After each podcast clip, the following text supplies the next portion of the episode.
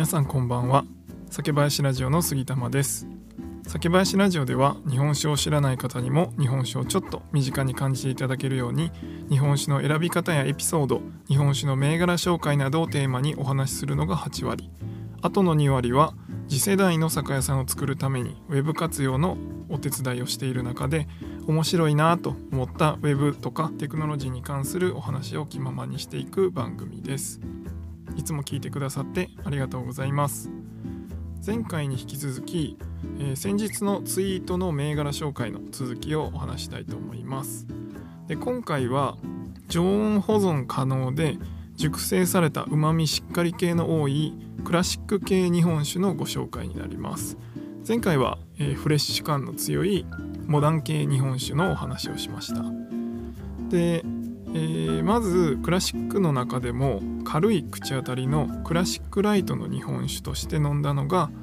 滋賀県の松瀬酒造さんの松の司純米大吟醸アゾラ50木本作り住吉藩限定です。ちょっと長いんですがこれがもうめちゃくちゃ美味しいんですね。あの程よいこのお米のうまみっていうのがありつつまあ、結構うまみがあるとあの臭さというか日本酒独特のあの臭さみたいなのが出ちゃったりするんですけどもうそういうのもなくてスルスル飲めちゃいます。であの逆にこうスルスル飲めるやつはアルコールっぽさが出てきたりもするんですけどそういうなんかアルコール感もなくてこうツーンとするようなそういうきつさもないんですね。でちょっと日本酒に慣れていない方はなかなかこれを飲んで、まあ、この松の司を飲んでもいや結構日本酒日本酒してるよって思われるかもしれないんですが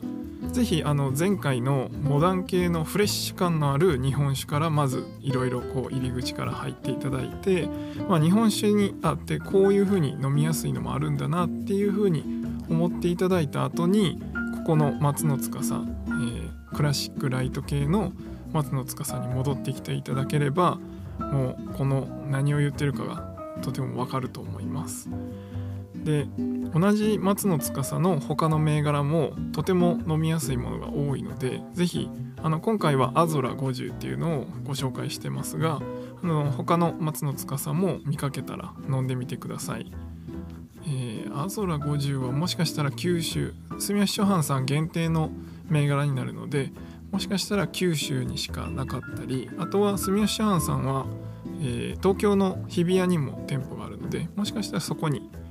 あるかもしれません。はい。なのであのー、ぜひね福岡とか九州に住まれている方は見かけることがあるかもしれないのでこのアズラを飲んでいただきたいですし、えー、松の司を作っている松瀬酒造さん自体は滋賀県の蔵になるで関西圏とかそちらにも松の司はあるかなと思うので是非飲んでみてください。で、えー、この銘柄紹介の最後はクラシック系の中でもしっかり濃い口系のクラシックリッチの日本酒として埼玉県新亀酒造さんの彦孫をご紹介します。これはあの本当に皆さんが想像するザ日本酒っていう感じのあの穀物の臭さみたいなそういうの香りがしっかりする銘柄になります。で正直これを冷やして冷酒のまま飲むってなると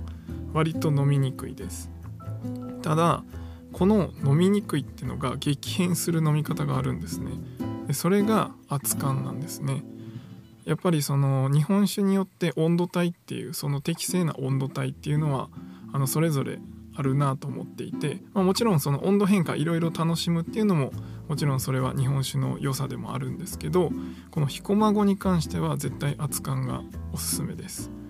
で臭みがほとんどなくなってご飯のうまさがこの温度を入れることによって膨らみます。でここにカマンベールチーズを合わせるともうびっくりするほど合うんですね。このしっかりしたうまみにしっかりしたのチーズの臭さというかあの発酵食品のあの独特の、え癖みたいなものがあってさらに美味しくなります。でさらにさらに熱燗で飲んだ後にこれちょっとびっくりしたんですけどしばらく冷めるまで置いといてもらいたいんですね。でこれはあの飲み方としては実際にあのよくされるんですけどあの寒ざましっていう飲み方ですね。熱燗にしてから一回冷ますっていう飲み方なんですけど同じ温度でも最初の、まあ、冷たいところから、えー、常温とか、まあ、何十十何度とかになった状態の彦孫と、えー、寒ざましで下が温度が下がってきて飲んだ時の彦孫はもう全然違うんですね。であの臭みが全くなくなって甘みが出るんですね。ここまで変わるのは僕も今まで経験したことがなかったですね。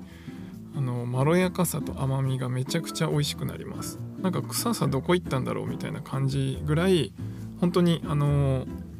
全然変わって変わもう全然違った飲み物というか違った銘柄なんじゃないかっていうぐらい変わるので是非これはやってもらいたいなと思います。世界でも珍しいこのお酒を温めるっていう文化のある日本酒をこのこれからの寒い季節にぴったりなので是非味わってみてください。はい。前回の配信と合わせると三室杉モダンライト羽屋モダンリッチ七本槍モダンリッチ松野司クラシックライト彦孫クラシックリッチとそれぞれの分類で5銘柄をご紹介しました。気になる銘柄はありましたか？是非気になったものは飲んでみてください。であの酒屋さんとかおすすめの日本酒とか、まあ、どこで買えばいいのみたいな話とか他に日本酒に関するご質問とかがあればレターやコメント SNS でもいつでもお気軽にいただければお答えいたしますのでどんどんお寄せください。今回はクラシック系の日本酒をご紹介しました。ではまた次回の配信でお会いしましょう。最後までご視聴ありがとうございました。